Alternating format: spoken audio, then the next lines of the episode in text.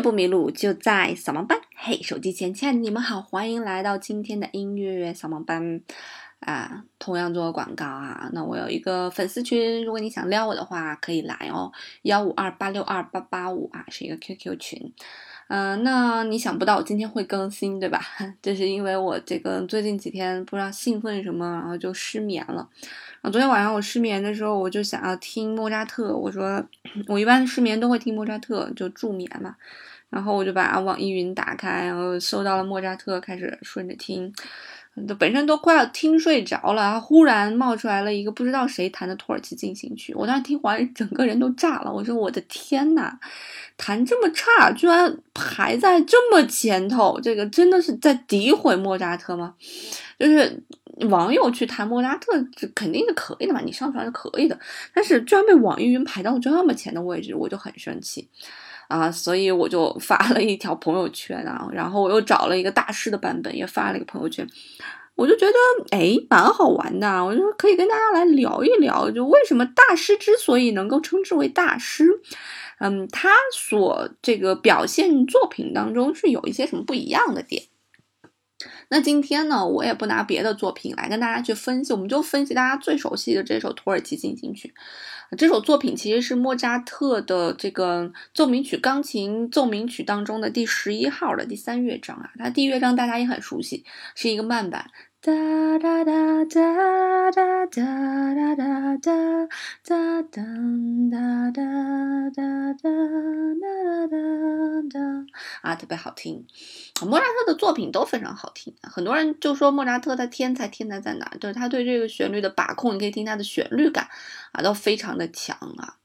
好，那我们言归正传，说到这个大师的演奏的作品当中来，我为什么不挑一些难的作品呢？因为太过于复杂的作品，它在作曲技法上就已经很复杂了，你需要先把它的作曲技法分析清楚之后，再去分析它的演奏技法。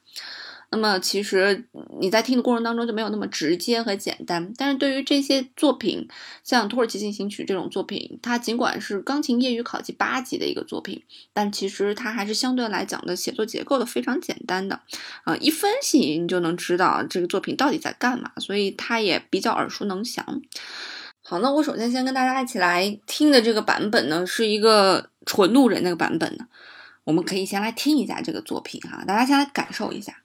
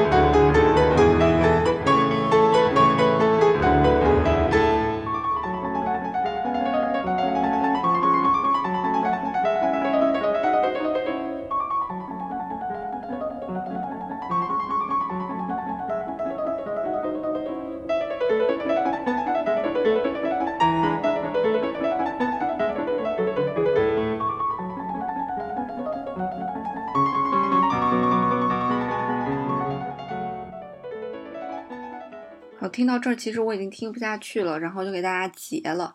我为什么这么生气呢？因为首先第一点，我非常生气的是它的位置排的非常靠前，让大家误认为了莫扎特就是这个样子的。其次，我特别想点开是谁去演奏的这个版本，然后我就点开了，我发现上面写了一个非常大的这么几个字，叫做 Best Seller，最畅销款。哎呀，我的天呐，我的那个心啊！为什么它不好啊？就是我不知道大家有一个什么样的感觉。我先从整体上来说一下这个作品，它的感觉它为什么不好。首先，你可以感觉出来这个人弹的非常的急躁，呃，他没有任何的那种稳定的感觉，所以让你也感觉听起来非常的焦急，对吧？其次呢，他没有对这个音色进行一个处理。我不知道这孩子多大的啊？他要是小孩，我觉得还能够理解。如果他要是已经比较大了，嗯，他肯定在这方面已经走不远了。而且他在演奏的过程当中，很多小的细节都没有处理清楚。你比方说，你从最头头开始听，你就能听见他的缺点在哪。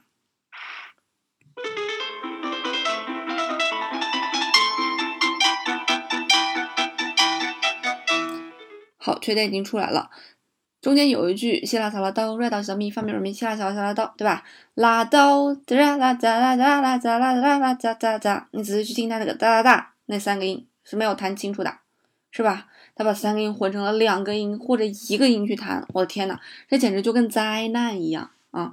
首先听到这儿，你就开始已经怀疑了，这个人的手指到底是清不清楚的？不清楚，显然是不清楚的，对吧？那你再往后听。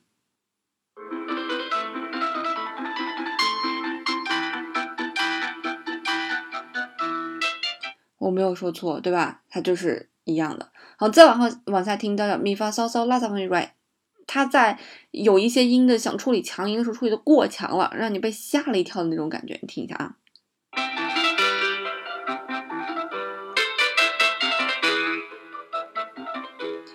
你有能感觉到这个人的手指的控制能力很差吗？他在强和弱之间的控制非常的差，他在控制强的他控制不住，所以他让这个声音都掉呲掉了，对吧？就没办法去听了嘛。我们接着来往下听。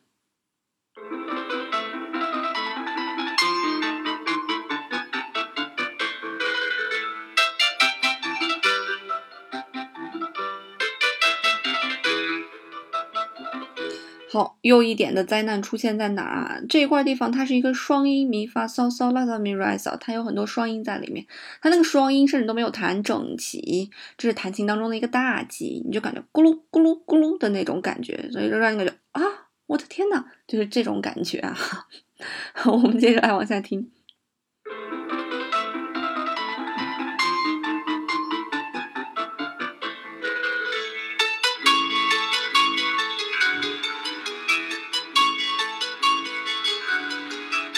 好，到这儿呢是真正的一个灾难的小高潮来了，因为这个地方他把这个旋律重复了两遍，拉西哆拉西哆西拉嗦发嗦拉西嗦咪拉西哆拉西哆西拉嗦发西嗦咪拉，这个旋律它重复两遍。呃，一般来讲，我们在重复的过程当中，我们需要把相同的旋律进行不同的处理。它前面做了一遍音响非常恢宏的，呃，一个声音很大的这样一个处理，那它的第二遍的时候需要改变一下。一般来讲，我们会用弱去进行一个对比，他试图去弱，结果失败了。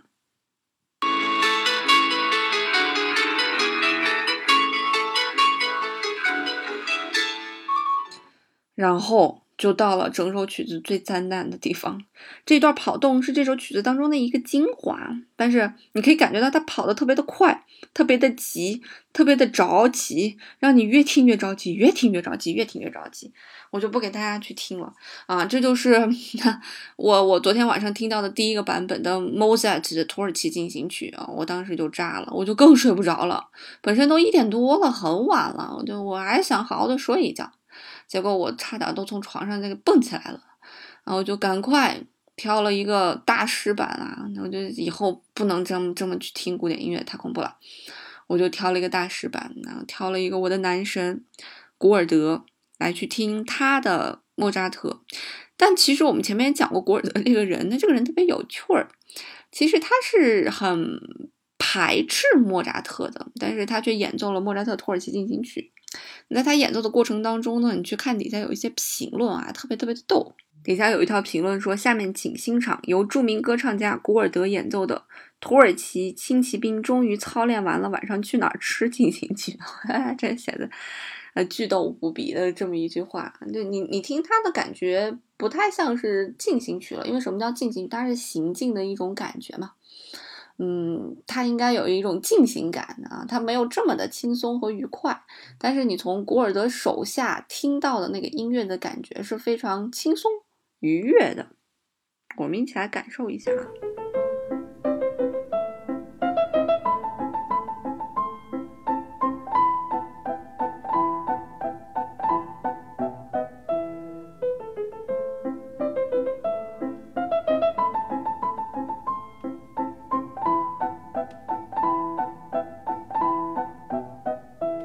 不知道你有没有听到他在弹那个扫拉西的时候，那三个音的质感是多么的好。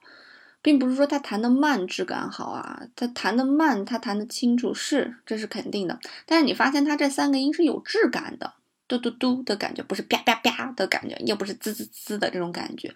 这其实是对音响的一种控制，钢琴需要你去控制它的声音的啊，所以。哎，这开头就让你觉得特别好玩儿，是吧？虽然他很弹的非常不像莫扎特啊，待会我们会去听那天光子的那一版，你就会感觉哇，这是这是莫扎特，而古尔德呢，就是这纯粹就是古尔德啊。我们接着往后听，非常有趣儿。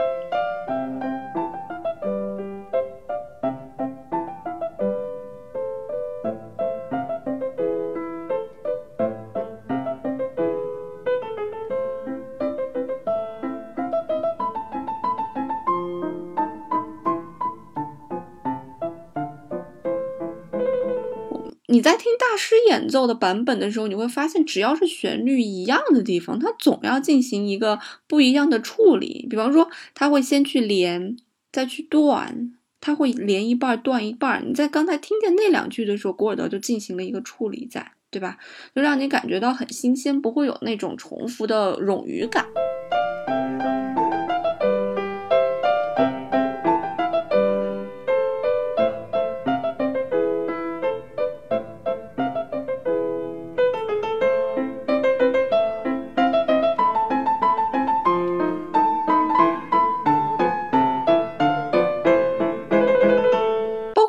在听主题再现的时候，他把主题进行了一个更加强化的一个演奏的一种感觉。所以，什么叫做大师？你会发现，大师在演奏的过程当中，他的细节处理非常之到位。你不会觉得听起来觉得什么玩意儿啊？你每次在听的时候，都觉得非常有惊喜感。这就是大师。我们接着来往下听。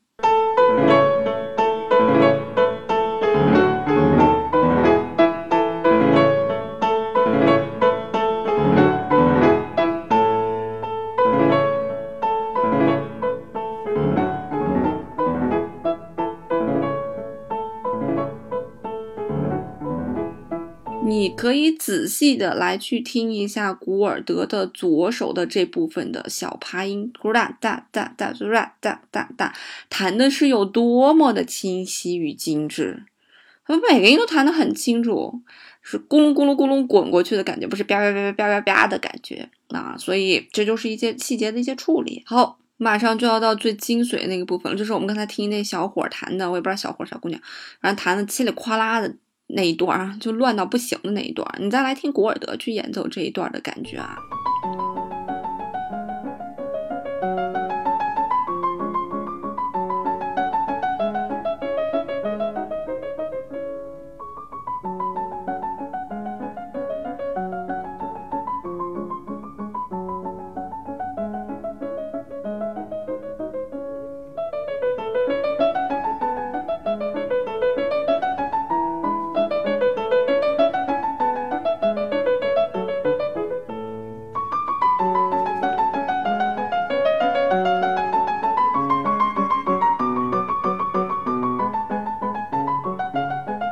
觉得特别舒服，尤其是那个哒哒，然后每一句结束那个哒哒，哎，他处理的就感觉啊，好舒服呀，好爽啊，就是这种感觉是吧？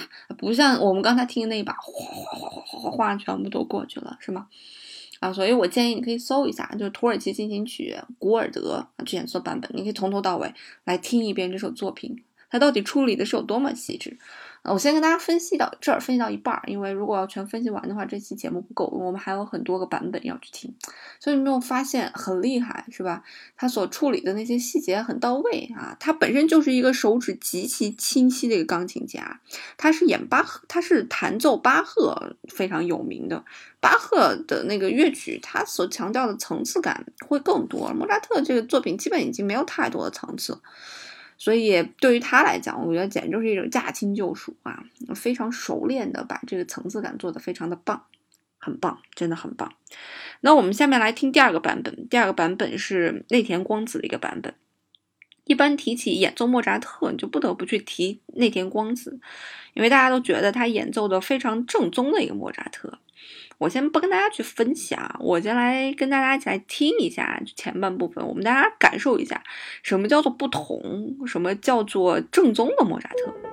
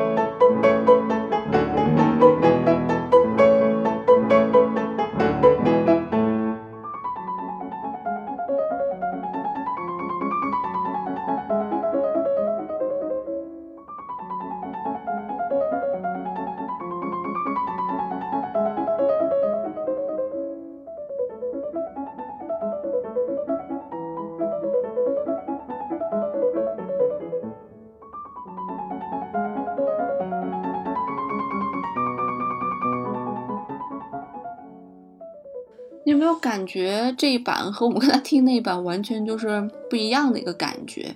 首先，可能大家第一感觉就是啊，快了，是他演奏整个快了。那除了快了之外呢，他给人更多的一种是莫扎特的那种典雅的那种感觉，而古尔德他没有典雅的感觉，他完全是把整个作品的速度放慢。然后去演奏这个东西，而整个那天光子是让这首作品变得非常的优雅，而且你也发现他的这个手指的感觉，他手指处理处理的非常的到位，你根本听不到任何的瑕疵在里面。除此之外，你还能观察到，就你仔细去听啊，他的左手，的左手拱大大大拱大大大，会有这样一个伴奏型。你去听这个伴奏型最底下那个拱那个低音那个音。你每关注每一个小节，这个低音这个音，它都处理的非常的细致。有的时候他会把这个音弹得很长，哒哒哒哒，那他这一组绝对都弹得非常长。如果他弹的是哒哒哒哒，他这一组所有的都弹的是短的。他可能会还进行一个处理，就是我可能这一组里面前三个哒哒哒，最后一个短的，他会做这样一个处理。所以他都是。全部都在这些细节的处理上特别好，包括他在弹我们刚才说就第一版的时候那个哒哒哒哒哒哒哒哒哒哒哒哒哒哒哒哒哒哒哒，就是这个这整首曲子最最富有华彩感的这么一个小华彩的乐段的时候，你会发现他在进他在这一段进行的过程当中，他把钢琴的音色都进行了一个处理啊，前面他把钢琴的音色处理的比较亮，后面一段的时候他把钢琴音色处理的比较的温柔。嗯，所以就让你会感觉有很多的新鲜感，哎，觉得哦是这样子的，哎，这个很好玩啊。同时它又很稳，完全就和第一版是完完全全不一样的一种感觉。所以这就是那天光子的一个版本。我也建议你搜一下那天光子土耳其进行曲，那从头到尾听完，你可以感觉到哦，这就是一个非常正宗的一个莫扎特。他在音响上面没有追求那么多的华丽。呃，然后速度比较稳定，而且追求的是一些小的细节的一些表现，而不是非常大的一些东西。它和古尔德的那个就完全不一样了。古尔德那个就是把速度放慢了，增强了很多细节的表现力。比方说，在音符上行的时候，哒哒哒哒哒，他会把每一个音都一点一点增加；在音符下行的时候，他会把每个音哒哒哒哒哒，每一个音都去做一个递减。啊，他会。细节处理到这样一个地步，但是那天光子这一版没有，它可能比古尔德更强调的是一个在大的乐句上面的一个处理，而不是在一个细节各个音之间的一个处理。这是那天光子的一个版本。那我们现在就来听一下另外一个版本，我觉得也特别有趣，就是朗朗的这个版本。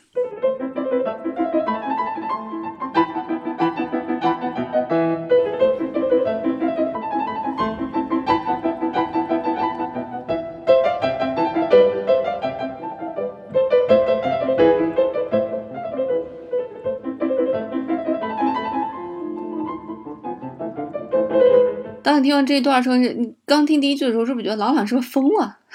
弹这么快，朗朗应该是这些钢琴家里面手能弹的最快又弹到如此清晰的这么一个钢琴家之一了，我觉得很厉害。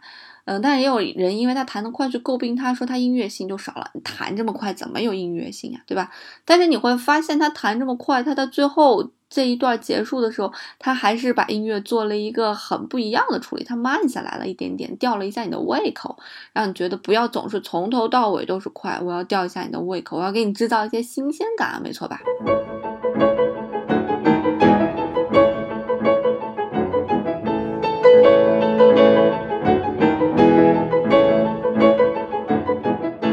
在这段演奏过程当中，两个旋律尽管是一样的，但是它对音响效果进行了处理。前面它没有踩踏板，而后面第二遍的时候它去踩踏板，它在有的地方踩的多，有的地方踩的少。多的时候音响会略微华丽，少的时候音音响会略微没有华丽感，没有那么强啊，所以它进行了一个对比，进行了音响效果的对比。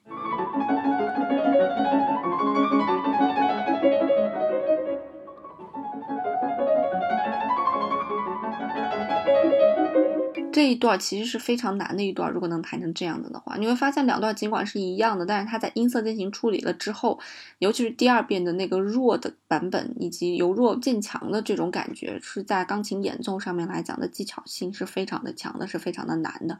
也就是朗朗能够做到这种手指感觉，是一件非常不容易的事情。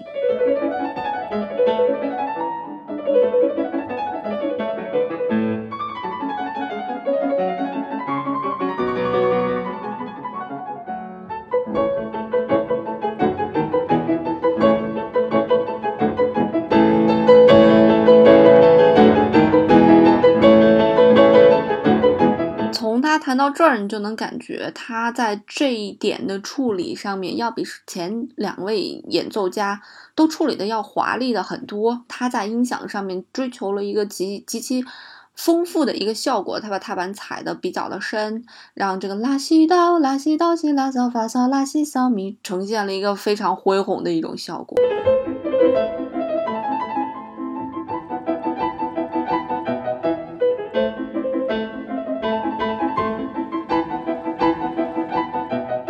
这段你也能感觉出来，他非常变态的把左手的我们说那个根音加强了，因为主题已经重复太多次了，我必须要让它有变化感，才能给人新鲜感嘛。还记得我昨天说的嘛？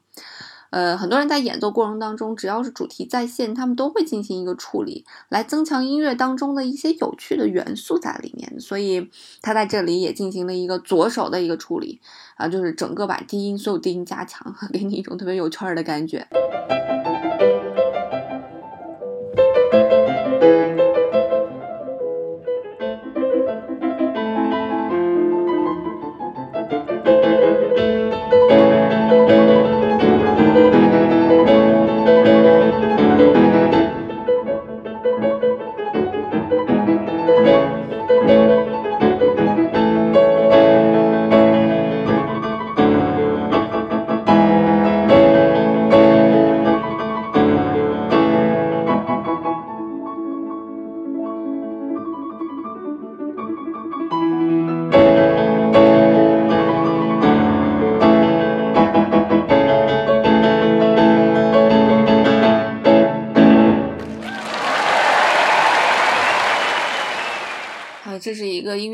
版本啊，所以整个他弹完，我把后面就整个放完了，因为后面算是整个乐曲最强的地方了。他在演奏最强的地方的时候，你也听见了他的音响更为华丽了。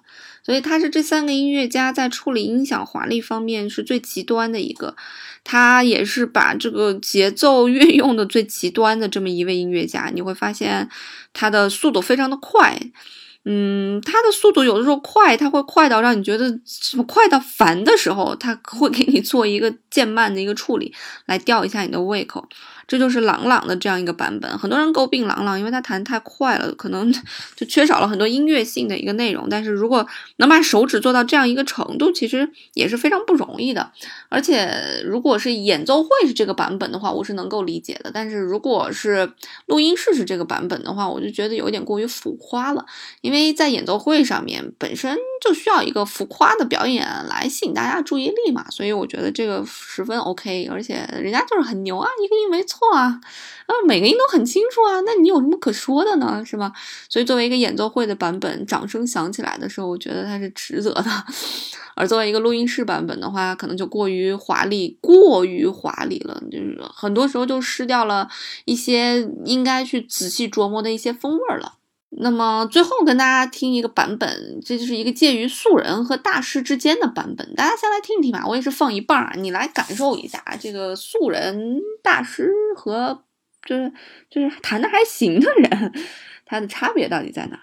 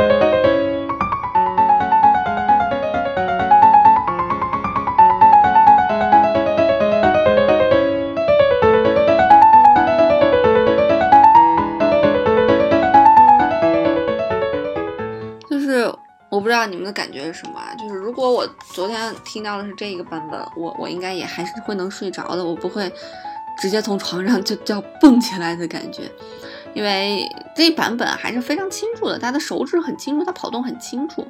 但是你仔细去听，我怀疑这不是用钢琴弹的，这可能是用电钢去弹的，它缺少了很多音色上面的质感。呃，电钢和钢琴毕竟构造不一样嘛，它的质感还是不一样。你要是真要死揪这个，那肯定是能揪出来的。那其次，你就能感觉普对于普通人和大师来讲，它的差别在哪儿？最重要的一点就在于它的对于细节的把控和一些细节的处理。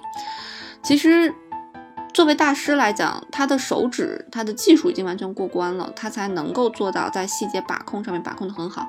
如果当你的技术都不过关的时候，就算你知道这些，你可能也把控不好。就像我现在很久没有练琴了，我知道这些，那我在弹的过程当中，我可能也不能够把把控的那么的稳定。